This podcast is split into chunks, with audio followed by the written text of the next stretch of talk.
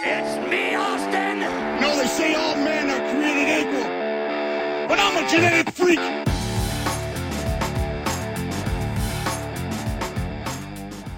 Bienvenidos y bienvenidas a The Jover Era, la era del Jover. Eh, Sí, claro, bienvenidos y bienvenidas, porque este es un programa inclusivo, aunque de wrestling.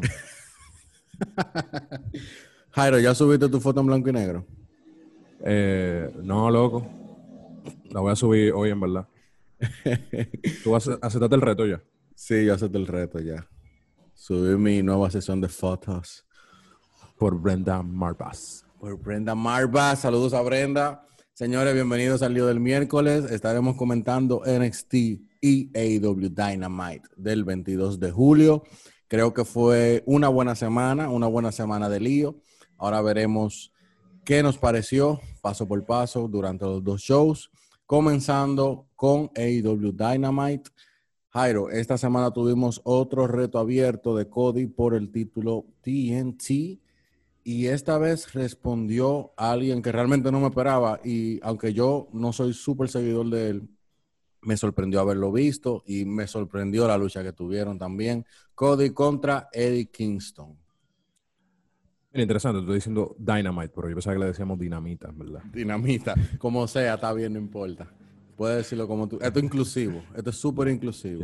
Sí, Aquí sí, la gente que trabaja en call center también puede hablar en Spanglish, no importa. Imagínate, el producto, el producto está en inglés. Ya tú sabes. Eh, no, súper interesante esa primera lucha. O sea, lo del TNT, lo del TNT Championship sigue, me, me está gustando el camino que le están dando, lo que quieren hacer con Cody siendo un defending champion. Brillante lo de traer a, ese pana Eddie. Pasé para hacer una primera lucha. Fue un pace súper rápido, violento para iniciar el show. Acción de una vez. Eso fue tan, tan, tan, tan, rápido. Yo no conocía en verdad mucho de, Eddie Kingston. Me parece que el que conocía Eddie Kingston, conoció su trabajo, le sorprendió y le, le gustó verlo en AEW. Y el que no, como yo, no, no tenía mucho conocimiento de su trabajo, lo hizo ir a buscar cosas que, que había hecho Eddie anteriormente. Cortó una promo desde que inició buenísima, atacando lo que es Cody Rose como, como persona, eh, el tiempo que él tiene en, en- el ambiente luchístico, las personas con que se codió, que tiene tiempo trabajando con leyendas de cerca. Eh, y me gustó la historia que contaron en el ring con la pierna de, de Kingston. Eh, y nada, me gustaría ver cómo siguen trabajando lo del el TNT Championship. Y al final, vemos que al final del show ya hay anunciado que quién será el nuevo retador por ese título, que es Warhouse, que tampoco sé mucho de ese, de ese pana, así que hay que chequear qué lo que. Bien, uno como espectador más allegado a lo que es el wrestling mainstream, vamos a decirlo. Siempre nos sorprendemos con esta clase de retadores, con esta clase de incorporaciones. Ya como tú dices, la semana que viene tendremos a Warhorse. He escuchado mucha cosa buena de él y mucha gente pidió a Warhorse como retador. No lo tuvimos esta semana. Tuvimos a Eddie Kingston, que por cierto, eh, al no saber mucho de él, fuera de lo que ha sido NWA, me gustó, me gustó mucho lo que yo vi. La estipulación fue una sorpresa y sirvió para destacar a Eddie como alguien a tener en cuenta. Y yo creo que hace falta gente como Eddie Kingston en el roster de IW, con ese porte, así sin miedo. El pana, como tú dices, muy duro en la promo. Y bueno, sobre Warhorse, será otro combatazo y será otro punto para que el Demo God, que el Demo God mencione, porque creo que va, va a traer mucha gente ese combate, Warhorse contra Cody. Eddie Kingston tuvo un buen trabajo, espero que, espero, espero, esperamos verlo más adelante en Dynamite. Luego tuvimos NJF contra Griff Garrison. Bueno, lamentablemente para Gigi o Griff Garrison fue un canal, a mi entender, para contar una historia, para seguir contando la historia de NJF como no, no vencido en pin ni en, su, ni en submission, eh, y que no le, no le están dando oportunidades reales por, por el título pesado, que entiendo que es la dirección que va a llevar eso. Me dio risa como siguieron usando el recurso que vi en Being the Lead, donde se burlaban de Griff Garrison, eh, diciendo que se parecía a Jungle Boy simplemente porque tienen un peinado parecido. Pero más allá de eso, es lo que me parece, es un, fue una lucha o un segmento para seguir contando historias. Yo siempre, siempre, siempre vi como cierta semejanza entre Garrison y Jungle Boy Jack Perry. Es como una DJ evolución de, de Jungle Boy. Y yo como no he visto Vin the League, me gustó ver aquí que hayan reconocido como ese parecido en cuanto a NJF sigue invicto. Y si esta es una forma de darle como más dimensiones a Griff, pues yo creo que es bienvenido, ya que la historia de invicto de MJF se ve aquí que se puede hacer como con los talentos menos utilizados y también le da exposición, le da más dimensión, como dije, a esos talentos que quizás no están haciendo mucho, que bueno, tú lo ves de vez en cuando por aquí en Dark, eh, lloviando, que no tiene nada de malo lloviar, nosotros podemos avalar eso. Pero sí, me, gusta que hagan esa combinación de darle más, más protagonismo a gente como Griff y también continuando la historia de Invicto de MJF, que a ver dónde para. Tuvimos un anuncio del próximo torneo de AEW, que es la AEW Women's Tag Team Cup Tournament, alias The Deadly Draw. Espero haber, haberlo dicho bien. No sé qué viene lo de Deadly Draw. Pero en este torneo, 16 mujeres estarán repartidas en 8 equipos y van a competir para obtener el trofeo. El primer equipo confirmado es The Nightmare Sisters, que son Brandy Rose y Ali, y quienes te digo desde ya, este torneo es full parte de su historia y para mí fijo, para mí estarán en la final, porque es que es el único grupo concreto, entre comillas, de Nightmare Sisters para este torneo. No, claro, a mí me pareció interesante, era lo que tú y yo hablamos cuando vimos que salió eso. Eh, es que ver en qué, en qué va a desembocar todo eso y que le va a dar un, un push a toda la división femenina, la, la, va a poner activas, a ver qué, cómo se desarrolla esa división en concreto. Eh, quiero darle el beneficio de la duda, a ver cómo va a desarrollar esa historia de, de este torneo. Y yo lo único que digo es espero que no sean Nightmare Sisters las ganadoras, porque sería un poco obvio. Y Brandy en el ring y yo no somos muy fan. Ella puede estar en otro lado haciendo promo, de Brand Chief Officer. Ella puede, lo que sea, foto en Instagram, cualquier cosa, pero en el ring no me convence. Eh, y nada, yo quise, en la final las veo y que construyan una historia entre ellas dos para la final, pero quizás gane otro equipo. Eso es lo que yo espero. Tengo ganas de ver qué clase de equipos aparecen en este torneo. Ya vi a, a la pobre Chris Statlander, apenada por no poder participar. Sabemos que tiene una lesión reciente, pero que si no, hubiese sido la compañera perfecta de la campeona femenina Hikaru Shida. Así que nada, esperando ese torneo, creo que es una buena oportunidad para, para darle exposición a lo que es la división, para que tengan algo que hacer también. Y con esto de los tag teams, ya no tenemos un uno contra uno de quizá talentos no tan experimentados, sino que tendríamos cuatro eh, complementándose entre ellos y tendrían formas como de exponer sus talentos sin lastimar mucho el producto, vamos a decir entre comillas, porque tampoco es que son de que super pro, pero creo que sí, que fue una buena idea, fue una buena idea y bueno, también si se quiere, esto podría ser como una respuesta a lo que los fans de WWE le estaban pidiendo a, a, esa empresa sobre una secuela del pay-per-view Evolution, que recientemente la gente se ha, se ha hecho eco de que no, no han, no han dado como muchos indicios. Parece que sí, que viene por ahí. No he visto mucho, la verdad, pero sí he visto a los fans esperando una secuela del pay-per-view femenino. Creo que esta es una respuesta de IW para darle más contexto a lo que es su división femenina, pero también como que un guiñito de que ellos también pueden hacer cosas chulas con la división femenina. Mira, una pregunta yo tengo ahí, una, voy a abrir un, un debate. No hay un evento que sea solamente masculino ahora mismo, porque hay un evento solamente femenino. No debería haber que sea una lucha titular masculina en Evolution. Yo creo que lo más delicado ahí es que se hace un, un pay-per-view solamente femenino por el pasado más que otra cosa. No es ni que nada más porque sean mujeres, sino por una, expiación de los pecados, vamos a decir, de parte de la empresa de WWE, de cómo trataban a las mujeres antes, de que casi no tenían participación. Evolution fue un proyecto que a mí me gustó, fue un proyecto que se podía haber hecho hace un tiempo ya y que no se haya hecho eco de una secuela confirmada, vamos a decir, o de algo quizás similar que, que pueda construir ese camino del pay-per-view de Evolution, me parece raro. Quizá las, las prioridades de la empresa no están como en eso.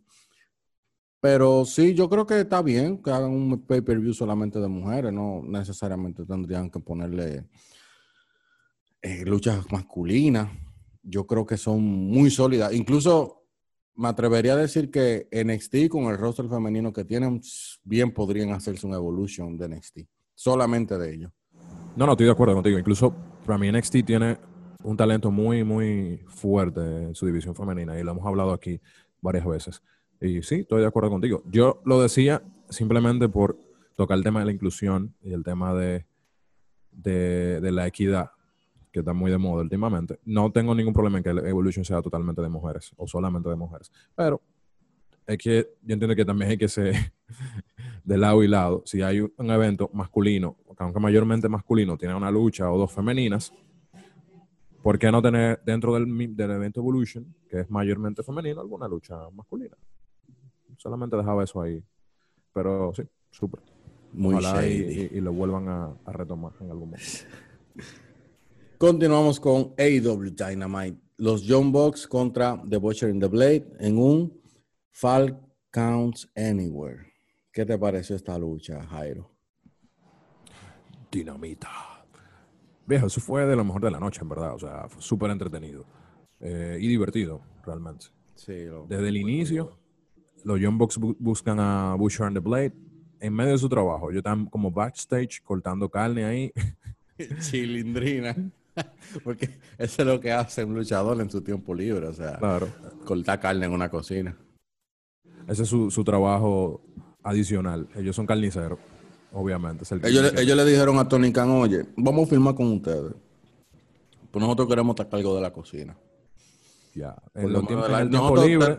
Exacto, distribuimos carne en tiempo libre. O sea que, que para el catering, para el AIB, nosotros estamos ahí con la carne.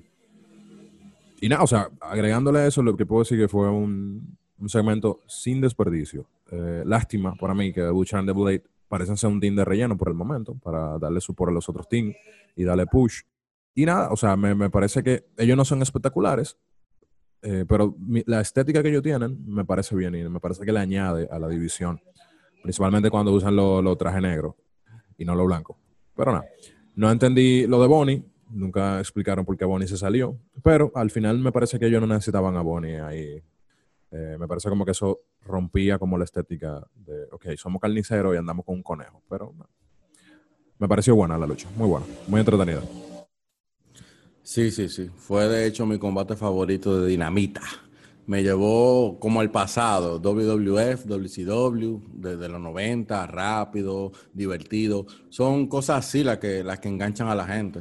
Y creo que estuvo bien puesto en la cartelera al final de la primera hora hace que la gente quiera ver la segunda. Butcher y The Blade se han ganado el corazón de mucha gente últimamente y esta semana se ha vuelto a apostar por ellos y han cumplido. Y en mi opinión no deberían desecharlo de TV ya luego de esta semana.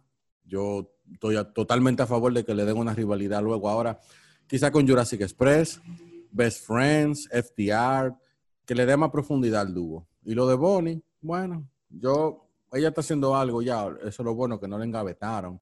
Lo que no me gustó fue que la, la apartaran de ellos así como así, usando el, usando el famoso dicho de que en el wrestling no hay memoria. Simplemente duraron un tiempo sin aparecer juntos y de un momento a otro ya era novia de... Ay, mi madre, ¿cómo que se llama? Cutie Marshall. Cutie Marshall. De Cutie Marshall, que esperemos que se mejore pronto. No, ven acá, ¿cuánto tiempo tiene él con el COVID? Él tiene mucho ya. Él, no se ha sanado. Cuando otra semana sí, pero recuerda que hay un tiempo. No, va más, va más, va, más de un mes, sí. Pero nada más de Nightmare Sisters tienen como un mes. Bueno, no estoy seguro, pero lo más seguro le dieron ese tiempo para ellos estar seguros y después hacerle las pruebas y eso. Bueno, esperando que QT Marshall vuel- vuelva pronto. Más adelante tuvimos el segmento con Britt Baker, Rebel y Tony Schiavone, quien fue Britt Baker, quien fue sometida a una rinoplastia recientemente. Eh, tienen otro buen segmento aquí. Vuelven con las conspiraciones. Dice que es la Michael Jordan de IW y que estará volviendo al ring en acción en All Out. Britt Baker, DMD. Loco, Brie Baker es lo mejor que le ha pasado a la división femenina en el momento que ella se volvió heel. Eso es lo único que yo puedo, lo más que yo puedo decir es eso. Es. La promo no decepcionó Es verdad. y, wow, comparándose con Michael Jordan, tiene varios ella. Me gustó también lo del personaje de Rebel, como medio estúpida, diciendo, ah, pero es que yo he visto Space Jams, qué sé yo cuántas veces, y cada vez que yo lo veo, él le gana a los monstruos. pero muy bueno, muy bueno, muy bueno. Tú me decías algo que te, eh, cuando hablamos de ese segmento, obviamente no, no aquí, que te gustaría ver eh, Rebel o Riva y, y Britt Baker haciendo equipo en el, en el torneo. Eso fuera divertido, en verdad. A ver con qué cosas salta Rebel. Fuera bueno, sí. Imagino a Rebel defendiendo y haciendo el trabajo sucio de Baker todo el tiempo. Y Baker como está herida y como hay una conspiración, según ella, en contra de ella, creo que podría ser una buena, una buena química. Incluso para ir a las finales, o sea, no. Es que esos son los únicos como dos equipos como que se me ocurren. Ah, bueno, Ishida y Statlander, pero que Statlander está de baja, así que no me queda mucho de dónde elegir, como quien dice. Bueno, de los vestigios que, que se pueden ver de cosas anteriores que han hecho, está, eh, wow, Ford y, y la ex campeona, Nyla Rose. Ah, sí, Penelope Ford junto a Nyla Rose, es verdad. Yo creo que esa va a ser la, la combinación. Creo que Vicky Guerrero ahí va a tener, va a manillar para encontrar la compañera perfecta para, para Nyla en este caso. También una vez vimos que B. Priestley hizo pareja con Nyla Rose, aunque al final eso terminó mal, si mal no recuerdo. Así que bueno, eso sí, esos son los equipos más o menos ahí que podemos vislumbrar. Tuvimos un segmento luego con Taz y Brian Cage. Taz explicó que él sabía que Moxley cumpliría su palabra de dislocar el, el brazo a The Machine. Así que su decisión de tirar la toalla la semana pasada fue puro negocio. Pero Darby Allen interrumpe y en la rampa inmediatamente aparece Rick Starks. Lo ataca y Cage lo mata con una powerbomb en la rampa y lo remata con otra hacia el interior del ring. Y ahí luego Moxley aparece para salvar al pobre Darby con un bate de alambre. Y aquí quedó el segmento. Dime, Rick Starks con Taz, ¿qué te pareció? Oye, yo, yo había visto muy poco de Ricky Stars en NWA, pero verla en AEW a mí me, me gustó, me sorprendió. Es un programa que vemos más regularmente que en NWA y el chamaco promete, o sea, a mí me gusta, a mí me gusta su estilo. O sea, me gustaría que eso que, eso que, haya- que han hecho, que ponerlo con Taz, sea para darle más posición, para, para utilizarlo más. Eh, no, quiero ver, yo quiero ver, le voy a dar beneficio de la duda, yo quiero ver hacia dónde va eso. Ah, por cierto, se terminó de mencionar que Rick Stars también le hizo un- una movida ahí al pobre Darby Allen también en el ring. Darby Y Allin nada, en me- samba. Sí, sí, él, él- él es bueno para eso, para que le den trayón y vaina. Sí, Pero- lo bueno es que no, lo interesante, eh, eso que tú mencionas, porque aún así, siendo bueno para hacer samba, él, tú nunca lo ves como más débil, tú siempre, tú siempre lo ves aún así como capaz, o sea, no pierde cre- credibilidad. No, han hecho un buen trabajo vendiéndolo como resiliente él. Como que él se puede sobreponer a los obstáculos. Y nada, comentando sobre esta situación que están haciendo de, de básicamente juntar a Darby con, con Mox y a Taz con Ricky Stars. Y bueno, y con, y con Cage, básicamente. Es interesante porque me gusta lo que hace IW con los talentos que no están en un ron por algún título. Y unirlo con otras personas para hacer feudos en pareja, en, tri- en- tríos, en cuartetos o lo que sea. Me parece interesante para mantenerlos on hold ahí mientras eh, pueden entonces tener oportunidad por titulares o algo así. Sea que, nada, me parece que esa lucha de, en pareja va a ser interesante. Sí, sí, sí, estoy de acuerdo. Creo que la, unión es positiva para Stars, va a tener más, tiempo en, televisión, con algo que hacer, como tú dices, con, de pareja. Veremos la química también que tienen juntos, hay que ver eso también. En Dark también esta semana vimos a Cage atacando a Darby luego de su lucha y Ricky Stars uniéndose a él. Así que a mí me gusta, a mí me gusta la unión, me gusta esa unión de Taz, Starks y Brian Cage. Así que otra cosa más para prestarle atención aquí en Dynamite. Luego tuvimos a Hammond Page contra el número 5 de Dark Order, Alan Angels. Espérate, déjame confirmar que se llama así. Sí, sí, sí, yo lo confirmé. Luego buscaste. Sí, yo lo busqué. Nada, vemos a un Alan Angels muy versátil, muy capaz de dar una lucha interesante. A mí me gustó eh, me gustaron los movimientos que hizo durante la lucha, aunque fuera de eso me parece que es más, fue más una lucha para seguir contando una historia dentro de la promoción, para avanzar historias. Anteriormente habíamos visto a Angels siendo destrozado por Archer, por ejemplo, y ahora eh, adoptó el estilo de vida Dark Order y ha sido nombrado número 5. Lo que me parece gracioso, Pablo, porque habíamos visto a 10 que entró primero a Dark Order y tiene un número más alto, entonces yo no sé cómo asignan los números en Dark Order realmente. Ellos parece como que lo tienen salteado, lo van agregando salteado, porque yo quiero saber, por ejemplo, los números de estos muchachos, y que yo no me sé el nombre de ellos, pero ellos fueron de los primeros que se pusieron la máscara, que eran dos Jovers, no me acuerdo cómo se llama, lo siento, tengo mala memoria. John Silver y el otro pana no me acuerdo. Y el otro pana. ¿Ellos qué números son? ¿3 y 4, 7 y 8? No sé, loco. Porque yo creo que hay un 8 y 9 que son dos cositas que yo no me acuerdo. Yo no sé quiénes son. Y luego iba ya el número 10. Bueno, la presentación a mí me gusta mucho. Me gusta mucho por lo menos eso. En Dark Order, cuando se paran así en la rampa, viendo los combates, me gusta cómo se ven. en un grupo como variado. E, eso sí, eso sí yo te puedo decir que a mí me gusta. Que, bueno, en cuanto a esta lucha, me pareció buena, no, tengo mucho que decir tampoco. Fue una buena presentación de Angels, ahora como el número 5 de Dark Order. Y todo esto es como para setear la defensa de la próxima semana. Hammond, Page y Kenny Omega contra Dark Order, Evil 1 y Stu Grayson. Luego, en el post-match, aparece The Exalted One, el señor Brody Lee, Mr. Brody Lee.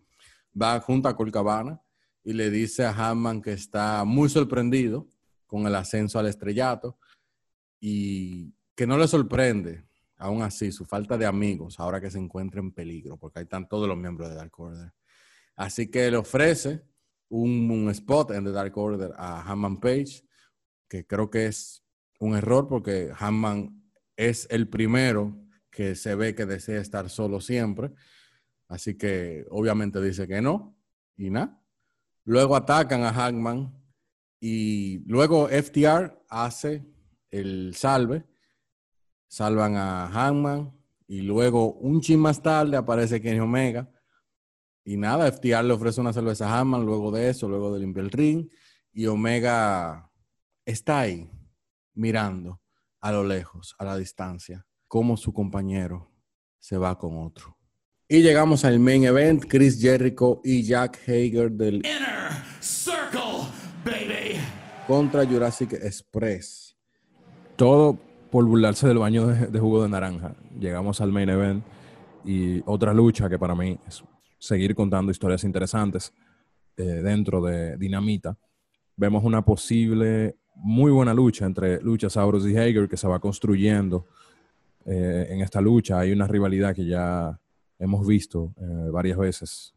Y nada, al final puedo decir que fue una buena lucha, interesante para hacer un main event, bien entretenida. Nada que yo recuerde bien que bien, bien, bien llamativo, pero en general fue una buena lucha. Vemos el regreso de Sammy Guevara.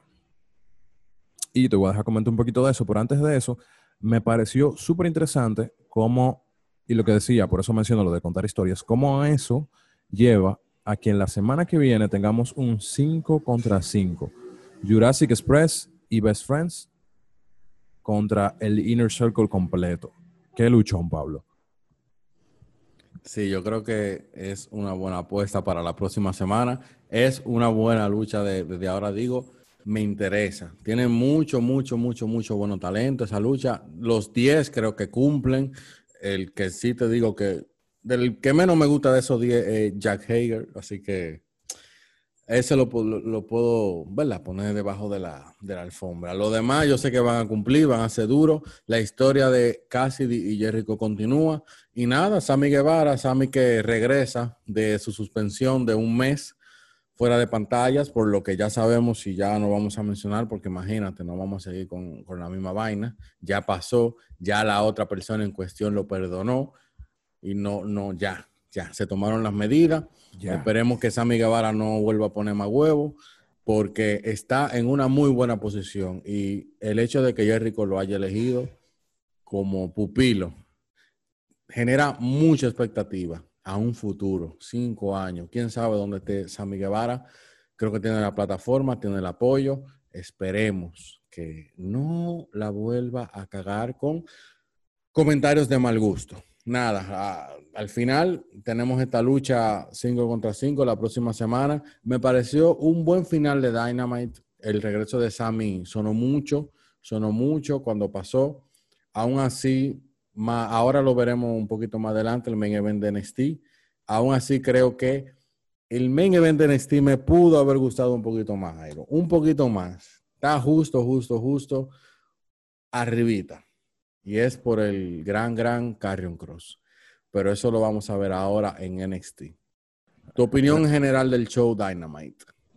Muy bueno, muy bueno. A mí me gustó. Me, me mantuvo entretenido, principalmente la primera hora, como, como hablamos por, eh, por chat cuando lo estábamos viendo. ¿Qué pasa? Hay muchas luchas que lo que, y lo mencioné varias veces y lo sigo mencionando, hay muchas luchas que, y segmentos que son armando otras cosas. Por ejemplo, ese, ese main event eh, fue armando esa lucha de 5 contra 5. Y wow, eh, el main event no está tan genial. O sea, no fue de que, que, wow, el final, el mejor main event. Pero lo que te deja de visión para el futuro, ese 5 contra 5, y esa continuación de la historia de Cassidy con Jericho y sus facciones y sus allegados, eso está genial. O sea, que si ese es el precio que hay que pagar para llegar a ese 5 contra 5, esa, ese main event tuvo bueno. Ahora pasamos a NXT y empezamos con un anuncio, Jairo. Y porque el tío Keith Lee es tan buena gente, ha dejado vacante el título norteamericano. ¿Qué te parece primero esta decisión por parte de Lee? Antes de pasar a lo siguiente. Mira, eso yo lo comenté con Julio. Por cierto, Julio, mi hermano. Un saludo a Julio. Eh, Saludos, Julio. Julio, mira, me parece que Kid Lee está haciendo un buen trabajo como un face. O sea, eso es algo que me parece que un face face de verdad haría. Me pareció extraño, pero cuando tú lo analizas desde esa perspectiva de él es lo más face que puede haber, me parece que está bien. Y al final, al final del día, tú, tú lo analizas y tú dices, wow, en verdad, él quedó súper bien parado con el North American Champion, Championship, perdón. Él no perdió.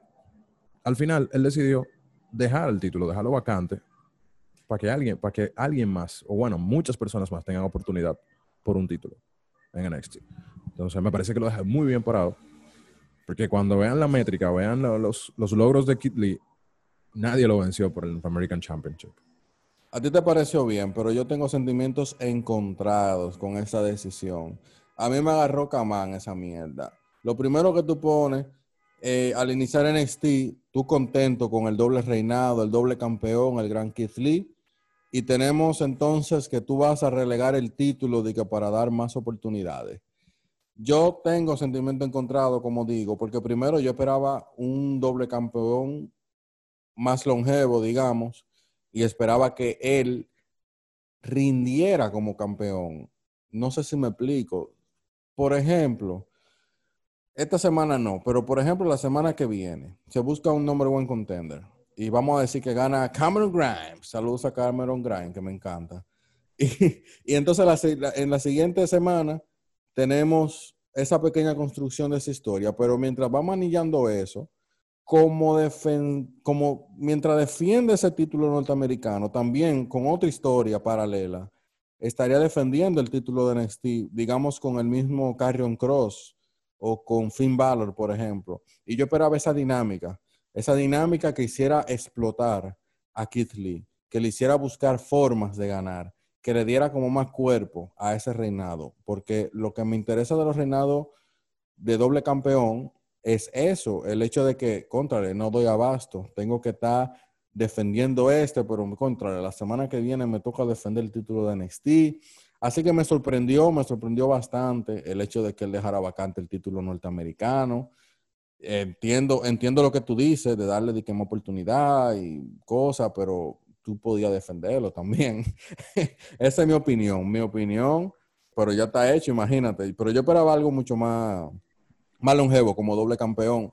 Me parece que fue una decisión rápida, como que se la sacaron como control. Queremos hacer par de vainitas, pero este tigre, con estos dos títulos, hay que buscar un rejuego. Y parece que van a concentrar a Lee desde ya con Carrion Cross, dejando atrás el título norteamericano. Y parece que van a concentrar a Lee 100% con el título de NXT. Parece que dijeron, bueno, no le vamos a estar prestando tanta, atención, vamos a tener que sacárselo de encima. Y para no darle una derrota al gran Keith Lee en su push, bueno, aquí lo tenemos vacante. Bueno, eh, bueno, dime Jairo. Antes de seguir, yo te, quería agregarlo ahí. Yo estoy de acuerdo contigo en esa parte. Yo simplemente di mi opinión de lo positivo que tiene lo de que le haya dejado vacante el título eh, norteamericano. Pero sí, estoy totalmente de acuerdo que hubiese sido interesante ver una exploración de Kid Lee como doble campeón y verlo defendiendo. Pero si tú te fijas lo que pasó en su única defensa como doble campeón, que fue con Dayakovic, él puso en línea los dos títulos. O sea, si era eso lo que iban a hacer, que era cada vez que él luchara poner en, línea los dos títulos, tampoco tenía mucho sentido. Entonces era mejor que él lo soltara. Sí, pero eso dependía de ellos también, porque, porque él no puede defender un solo. Eh, no obligado que lo defienda los dos. Sí, claro, eso dependía de ellos. Exacto, entonces, y tampoco es que tenían la mano amarrada con eso, en ese sentido. De todas formas, está bien, o sea, eso, yo también estoy de acuerdo contigo en, en, lo que tú, en lo que tú explicas. La oportunidad está ahí, es cierto pero la oportunidad la podía haber dado el mismo Kid Lee. Porque si, tú, si tú mereces el título norteamericano, quítaselo a Kid Lee. Porque Kid Lee fue que lo ganó, Kid Lee lo defendió, y no solo eso, él fue y ganó el campeonato de NXT con el título en la cintura norteamericano. Así que quítaselo a él, Palomo. ¿Ah, por qué no se lo quita? bueno, continuamos, porque si no, se nos va a hacer larga esta vaina. Esta semana iniciaron las luchas clasificatorias para coronar al próximo campeón norteamericano, que será en una lucha de escaleras en NXT Takeover 30. Más tarde veremos las, la primera clasificatoria en una triple amenaza entre Johnny Gargano, Bronson Reed y Roderick, Strong. Y veremos más adelante quién avanza. Por lo pronto, iniciamos este NXT con la primera lucha que es Dexter Loomis contra Killian Dane en general, los dos son muy buenos exponentes. O sea, Dexter Loomis con su estilo ahí super creepy y Killian Dane, muy bueno. Entonces, no tengo que decirlo mucho, es muy bueno. Y nada, llegando ya al final de la lucha, vemos que usan el recurso que nosotros hemos dicho muchas veces, que es lo que WWE como compañía en su totalidad debería utilizar más a menudo, que es dejar over a los dos luchadores. ¿Y cómo pasó esto en esta lucha? Cuando cada luchador siente que da el todo, que lo llevan al máximo y al final hay, y hay un final limpio donde uno se lleva eh, la victoria, pero el otro queda tendido en el ring sabiendo que dio lo mejor que pudo dar. Y tú como espectador dices, wow, yo quiero ver más de ese tipo. Porque yo sé que en algún momento va a seguir dando buenas luchas. Bueno, siempre va a seguir dando buenas luchas después de, una buena lucha que acabo de ver, aunque fue, salió perdedor. Entonces aquí pasa con Lumix, que queda eh, ganador, luego de desvanecer totalmente a Dane con una llave eh, parecido básicamente a una dormilona. Y al final tú dices, wow, Dane nunca tapió. O sea, el pana ni siquiera se rindió. Simplemente el árbitro tomó la decisión de darle la victoria a Lumix. Y básicamente eso fue lo que pasó. O sea, que me parece que una buena lucha donde ambos quedan bien, pero tenemos un ganador solamente y es Lumix. Y hablando de personas que desaparecen y no con llaves, los campeones en pareja Imperium tienen varias semanas desaparecidos, Pablo. Imperium, Imperium que yo me sorprendí porque yo dije, ok, le vamos a quitar los títulos a, a Matt Riddle. Inició este lío con Thatcher en su momento, perdieron los títulos por ello. Matt Riddle de una vez no le dio ni la oportunidad de respirar bien, ella estaba en SmackDown. Imperium campeones en pareja, ¿para qué? Para no aparecer. Porque yo pensé que se lo habían dado a ellos porque ellos iban a quedar en NXT y lo iban a defender, iban a hacer presencia, iban a crear historia. Pero no vimos nada de eso. Por el contrario, tuvimos una lucha de la división Tag Team, Brisango contra Ever Rice. Ever Rice creo que tiene un futuro en NXT, quizás por la pandemia lo vamos a ver más y por el hecho de que los campeones no aparecen, pero bueno, ¿qué te pareció esta lucha por pareja? Bueno, independientemente de que Rice tenga un futuro, me parece una lucha un poquito de relleno. Eh, ambos equipos, para mí, tienen potencial, pero están underrated. O sea, como que están ahí, ya. Eh, me duele un poco por Tyler Reese, que vuelvo, otro saludo a Julio. Allá a Julio. Eh, Julio siempre decía que Tyler Reese era su caballo y que el pana tiene muchísimo talento. Yo por eso le empecé a prestar atención y el pana buenísimo. me gustaría verlo en otras posiciones que no fuera simplemente lloviando con Brisdanko o que a Brisdanko le dieran algún tipo de, brillo. Por lo menos ahora vemos que están ganando algunas luchas en la división táctil de NXT, pero no sé hacia dónde llegará eso. Brisdanko que están ahí y poco más, o sea, ya ganaron el combate por cierto con una doble super una doble super kick. Guiño guiño, para mí todo es un guiño guiño. Así que nada, continuamos con Alilla contra Chotzi Blackheart. Me pareció una lucha decente, fue corta pero decente, usando el recurso de, contar, de armar luchas para contar historias luego con, las, con los segmentos de post-match. Eh, me parece un recurso interesante en luchas femeninas, no en todas las compañías, en todas las promociones se usa este recurso y le dan profundidad a la división femenina de esta forma. Por eso para mí NXT tiene una de las mejores divisiones femeninas. No tengo mucho que destacar de la lucha en general. Choxy luciéndose. A mí me encanta el personaje de Choxy. Y el post-match vemos a una Mercedes Martínez atacando a Chotzi Blackheart cuando éste está pisándole la otra pierna a Robert Stone Brown.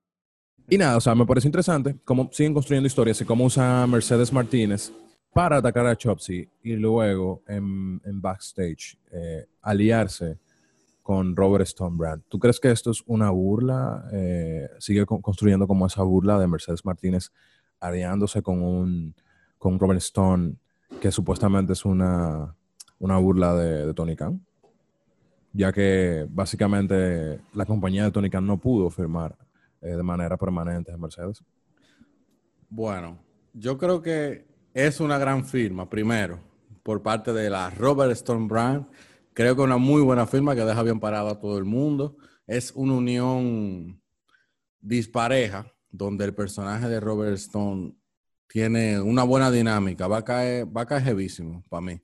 Junto, eh, segmentos eh, junto a Mercedes, Mercedes esta Varas que viene experimentada, Alilla que está ahí, yo me imagino que va a ser una guare. Esperemos que no, esperemos que esto le sirva para, para, como siempre digo, para darle dimensión a los personajes.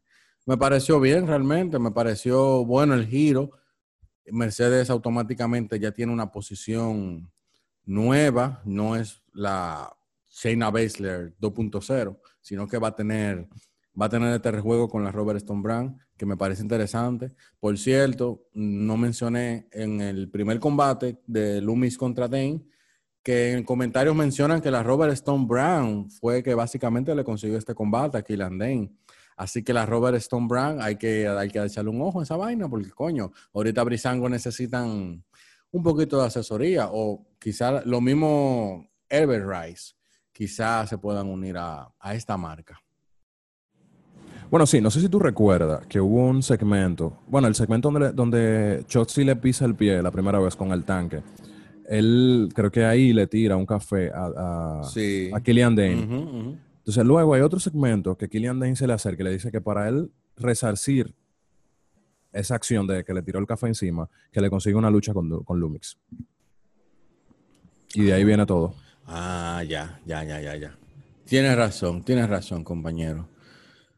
Así que nada, vemos a la, Robert Stone metiendo mano, metiendo mano. Eh, creo que es, serían dos aciertos. Killian Dane y Mercedes Martínez en la Robert Stone le va a dar muy buen posicionamiento a la marca. Luego tenemos la primera clasificatoria para la lucha de escaleras en NXT TakeOver 30 por el campeonato norteamericano. Johnny Gargano contra Roderick Strong contra Bronson Reed. Desde ahora te digo, buen combate, muy buen combate. Sí, muy, muy buena lucha. O sea, me, me gustaron los spots de, de Reed, resaltando que el tipo es fuerte. y ya lo, lo estamos viendo. Pero sí, tuvieron bueno. Incluso una, un movimiento que él tenía, creo que a Gargano, como estilo, como en posición de Sister Abigail y, y a Strong como, como que le iba a hacer un rock bottom. Entonces él hizo, tira a Gargano, entonces le tira encima a Roderick Strong a Gargano. Eso estuvo interesante. Pero nada, fuera de eso vimos muchos spots interesantes de Roderick Strong y de, y de Gargano en una, en una parte que Reed estaba fuera del ring. Eso fue genial, en verdad. Y nada, o sea, al final me parece que fue una buena lucha para darle paso a Reed, porque ya Strong y Gargano ambos han sostenido eh, el título norteamericano. Y nada, lástima por Strong, que es mi caballo, de un era, que tuvo, estuvo en esa lucha básicamente para aguantar ese pin ahí que no querían darle a Gargano. Y nada, no digo que Gargano debía tomarlo, pero carajo, o sea, porque tenía que ser Strong. Comentábamos la semana pasada cómo Bronson Reed tenía esta mini rivalidad con Tony Nese, ¿tú te acuerdas? Sin mucho que hacer, eh, generando presencia. Y ahora esta semana lo vemos compitiendo contra dos grandes, Gargano, Johnny Gargano, el primer triple corona de NXT, y el Mesías del backbreaker, Roderick Strong. Yo la pasé muy bien con la lucha, Gargano y Strong, que tienen pila de química. Me gustó, me gustó mucho y yo estoy loco por ver un Gargano contra Strong. Por mí que pueden hacer esa rivalidad desde ahora, aunque los dos sean Hill, no me importa, pero creo que tienen buena química y tuvieron muchos buenos momentos, como tú mencionas, mientras Bronson estaba ahí afuera del ring. Bronson, que tiene ahora una, una gran plataforma, perdón, eh, para demostrar lo que puede hacer. Ahora aquí en NXT Takeover 30 o 30, no sé cómo, cómo es, porque un Spanglish raro que uno hace a veces. NXT Takeover 30. Está bien, ¿verdad? Está bien ahí, está bien ahí. Sí, está bien ahí. Bueno, sí, tiene una buena plataforma. Podemos ver lo que puede hacer. Y nada, yo me voy a quedar con esa, Jairo, de un Gargano contra Strong en NXT pronto. Sin título, eso, eso baja nítido. Claro. Luego tuvimos a Timothy Thatcher contra Oni Lorcan una secuela. Ahí está, te dieron tu, tu, secuela. Sí, la estaba esperando, la estaba esperando. Y cuando viene a ver, se hace la trilogía. Sí, yo entiendo. Que la próxima lucha y que la próxima sea con una estipulación heavy ahí. Y una buena, buenísima lucha, o sea, ambos dan mucho de qué hablar. Me pareció más interesante construyendo la historia de, de Underdog, de, de Oni Lorcan, de yo puedo, en verdad, eh, como ganarle de Tigre lo, tuvo muchos momentos interesantes.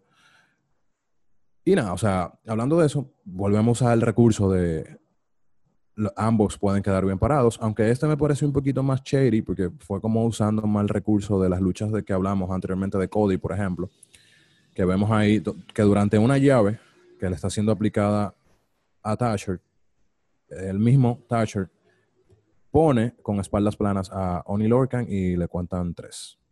Y así se lleva la victoria. Aquí, bueno, yo no tengo mucho más que decir. Ya, ya yo dije, quiero mi trilogía, quiero mi trilogía con estipulación.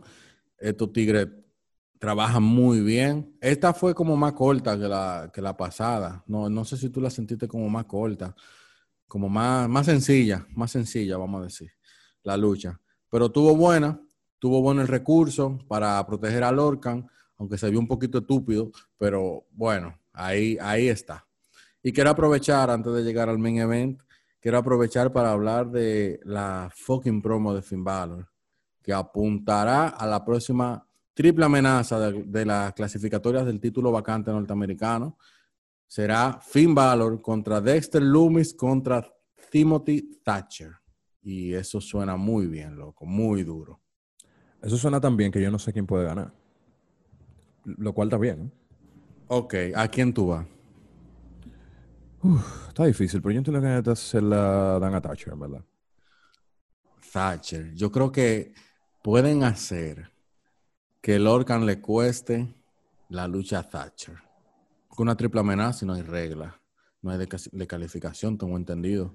Así que puede ser que usen a Lorcan para eso. Aunque quedaría, desde el punto de vista del kayfabe, Lorcan quedaría como un mal perdedor porque ya van dos veces que pierde contra Thatcher y ahora le va a costar una oportunidad, en caso de que sea así, una oportunidad por el título vacante a Timothy. Creo que quedaría como mal perdedor en caso de que eso pase. Pero yo, yo voy por Finn Balor. Desde el Lumi me gusta, pero contra el que no sé. A Valor yo no le daríamos oportunidades. Valor no necesita esa clase de cosas como para ir por un título. Él nada más puede aparecer. Yo creo que tengo una posición como para eso. Así que se lo doy a Loomis o a Thatcher. Creo que más Loomis por lo que te digo de Lorcan. Bueno, si tú lo ves de esa perspectiva, Loomis no tiene como un feudo de que bien construido ahora mismo. Entonces, lo de Lorcan es un recurso bueno para tener un feudo sin título de entre Thatcher y Johnny Lorcan. Eh, lo de Finn Balor, puede ser que tú quieras tener a Finn Balor en esa lucha eh, en escaleras por el título, aunque no se lo des porque en verdad no lo necesita, pero para darle más peso a, la lucha de escaleras. Entonces, no sé, está interesante en verdad. Las, todas las, cualquier eh, resultado podría resultar interesante para esa lucha de escaleras. Ahora sí, llegamos al main event. Dominic Dijakovic buscando una venganza contra Carrion Cross. Venganza. Venganza. Pero recuerda, lo primero es que le cambiamos el nombre, que no es Carrion Cross, es Kyron Cross. Ah, Kyron Cross, mala mía. Ya, estás disculpado. bueno, mira, me parece que la trabajaron súper bien la lucha. No fue la lucha que más disfruté de la noche, pero tampoco fue de que mala. O sea, fue una lucha decente y buena. Eh, Cross sigue luciendo imponente. Dayakovic queda bien. Porque todo podemos achacarle que el declive de la lucha para Dayakovic fue porque quedó atrapado en la escalera y eh, Cross aprovecha y patea la escalera para que se le golpee. Y nada, ahí entonces ya Dayakovic no volvió a ser el mismo. No, se volvió una mierda. Y por, eh, por, cierto, ese momento tuvo durísimo porque Dayakovic siempre se ha visto como una persona súper dominante, pero a partir de que, bueno, llevaba ya una dominando ya Cross, pero Dayakovic hace un rejuego de esa falsa, pero cuando Cross le hace lo de, lo, de la escalera metálica, eso estuvo, ahí tú dices, coño, a Dayakovic, Cross es peligroso. Y es que Dayakovic aquí es un eslabón para añadirle profundidad a ese feudo entre Kid Lee y Kyron Cross. Porque vemos que el campeón, ya no doble campeón de NXT, baja a la esplanada, baja al ring a ver cómo su amigo está siendo destrozado, básicamente. Y le, le da la posibilidad de que, de que puede retirarlo de la lucha. Y Jacoby le dice que él se va en sus términos, que él quiere hacerlo. Y esto me, me recordó a Bloodsport, que es la película de Jacqueline Van Damme. ah, me recuerdo a Rocky 4. Rocky 4. A mí me recuerdo Bloodsport por ese, esa escena donde Van Damme ve a su amigo morir en manos del rival. Ya ellos tenían ese medio feudo, entonces para colmo el tigre mata a su amigo. Ya eso le echó, le echó fuego, trementina, gasolina a esa rivalidad. Y es lo que yo veo aquí. Obviamente de Jacobic no murió, ni le sacaron un ojo. Pero quedó feo. le dieron duro. Sí, le dieron duro. Yo primero quiero decir que la entrada de Carrion Cross está demasiado dura. Eso es lo primero que hay que destacar, Jairo. La entrada de Carrion Cross parece una película. ¿Pero quién es Carrion Cross? Perdón, Kyron, Kyron. La entrada de Kyron. Durísima. Me parece que está en mi top actual de entradas. Que si tuviese un top, yo creo que tuviese ahí. Tenemos que organizar eso. Estaría bueno sí, Sí, sí. Vamos a hacer un top de entradas. Vamos a hacer un top de entradas. Me gusta que Kyron sea tan frío. Me gusta eso. Me gusta que su presencia le suma. O sea, me, gusta cómo le suma a NXT la, presencia de, de Kyron, porque que está en otro nivel. Creo que nadie, a excepción quizá de Keith Lee, podríamos decir, Keith Lee, está como al nivel, al nivel de, de Kyron Cross. Estamos viendo en este main event a los heavyweights de la marca. Si tú te das cuenta, aquí estamos con los pesos pesados. Esto parece un Raw del 2002, de 2003. Una vaina antes de que llegaran los, el push a los cruceros en, la, en las Ruthless. Aquí hay pila de gente grande, Dijakovic, Kyron, Kid Lee. Luego vamos a tener eh, quizá en la escena titular al... Gaña, se me fue el nombre de ese tigre. Ay, el de la flecha. Ah, Damien Priest. Damien Priest, claro. Damien Priest, mi, mi memoria pecadito. Son gente que son, son puros heavyweights, puros heavyweights que creo que le hacía falta a NXT. Ya teníamos en la escena titular gente como Adam Cole, Johnny Gargano, Tommaso Ciampa, que no está mal, que no está mal, pero para variar, creo que le, le, le hace bien NXT tener esta era de gente grande en la escena titular, me, me gusta. Carion Cross, perdón, Kyron Cross volvió a Dayakovic una mierda. Y fue un gran final con la interacción de Keith Lee y Dayakovic. Estuvo muy, muy bueno, me gustó. Como dije, me recuerda a Rookie 4. Hay que ver qué pasará. Parece que van a, darle con todo una vez a Keith Lee contra Kyron Cross. Y desde ahora te digo, Kyron no debería perder una sola vez contra Keith Lee. Creo que eso es, llegué, cobré y para mi casa con el título de NXT. Bueno, ¿tú crees que ese sería el outcome de esa, de esa lucha? ¿Y qué, qué tú crees que pasaría con Kid Lee entonces? Kid Lee creo que me parece que este será su último trabajo, este reinado. Primero pensé que como doble campeón, se iba a despedir como doble campeón y que iba a perder los dos títulos contra Kyron, pero parece que no, parece que solamente será el título, el título de NXT, no título mundial, no, título de NXT. Creo que será su último trabajo en NXT, creo que lo próximo será Raw o SmackDown. Creo que ya él hizo todo lo que tenía que hacer. Imagínate. ¿Cuál es, cuál es el tope de NXT? Ser doble campeón y después. Yo creo que los próximos años de carrera de Keith Lee será en Raw, será en SmackDown y veremos qué pasa con él allá. Que esas son otro tipo de teoría, pero con Keith Lee no estoy tan asustado en caso de ese ascenso, entre comillas, porque Keith Lee es una persona responsable, una persona que, que responde bien, tiene un buen rejuego y no sé, no sé, no sé qué podría pasar, pero no, no, le tengo fe a Keith Lee en Raw SmackDown desde ahora. Bueno, aquí Lina más le falta ser campeón triple corona en NXT para que sea como el corazón y el alma de NXT. Llegando al final, tengo que preguntar, Jairo, ¿quién ganó esta semana el lío del miércoles? ¿Dinamita o NXT? Viejo, me la está poniendo difícil. Yo creo que a nivel, si vamos a nivel de entretenimiento, me voy con, con Dinamita otra vez. Van a pensar que yo tengo una preferencia con Dinamita. No preferencia, ¿no? Cada quien, ¿verdad? Cada quien jala para su lado. Es a quien le gusta. Esto es cuestión de gusto. Esto es cuestión de gusto. Y el que no escuche, bueno, que llegó aquí- hasta aquí, que diga entonces para él cuál fue el mejor show esta semana. Que comenten en las redes sociales y, y- y no diga por qué no está de acuerdo con nosotros.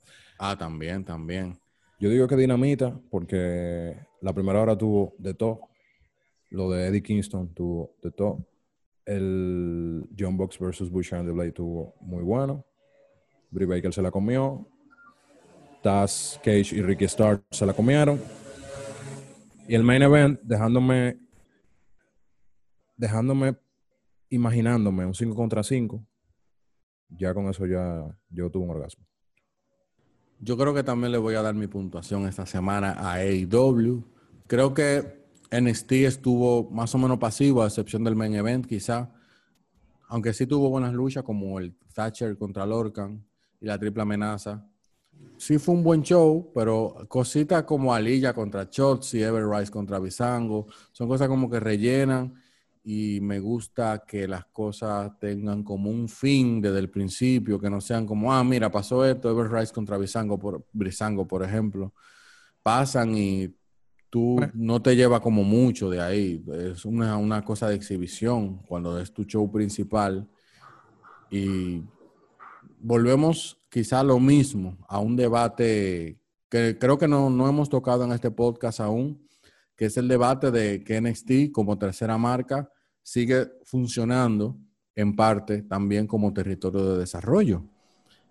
Y eso es algo para fundir, es algo para pensar, que en su momento se podría hacer también, que te estás manejando entre las dos, entre las dos ramas. Y hay, e, es difícil, entiendo yo, hacer un equilibrio. Y aquí podemos verlo. Ever Rice contra Bisango, pero en el mismo show tú me tienes un Jacoby contra Kyron Cross. Sí, estoy de acuerdo. O sea, esos momentos ahí de NXT no, me parece que no le suman dique tanto. Y te dejan como, ok, está bien, pero pudo ser mejor. Y para mí la, mejor lucha fueron la triple amenaza y Thatcher contra Lorcan. El main event estuvo bueno, pero recalco que lo más interesante es lo que te deja a futuro, que mejorando y añadiéndole profundidad y fuego a la rivalidad de Kid Lee contra, contra Cross, que evidentemente cuando suceda, espero que sea un tronco de lucha. NXT no fue malo, pero me voy con AEW. Y esto ha sido de Joe Herrera, el lío del miércoles. Muchas gracias, muchas gracias por escucharnos. Jairo, comentario, despedida, Payola, ¿qué es lo que? No, Payola, a la gente de uno. Brenda Marbas, que hizo una sesión de foto durísima. Saludos a Julio con su nueva línea Coming Soon de Anti. En colaboración con una ilustradora muy dura ahí. Yo hay una cosa, una pieza que yo vi ahí, un, un spot que me voy a comprar, loco, de una vez. Y dejándole saber que esto es el lío de los miércoles, pero vienen más cositas por ahí que Pablo y yo estamos preparando para ustedes. Así que estén tune, como dicen. Sin mucho más que decir, muchas gracias, muchas gracias por escucharnos. Recuerden compartir, recuerden seguirnos en las redes, Instagram.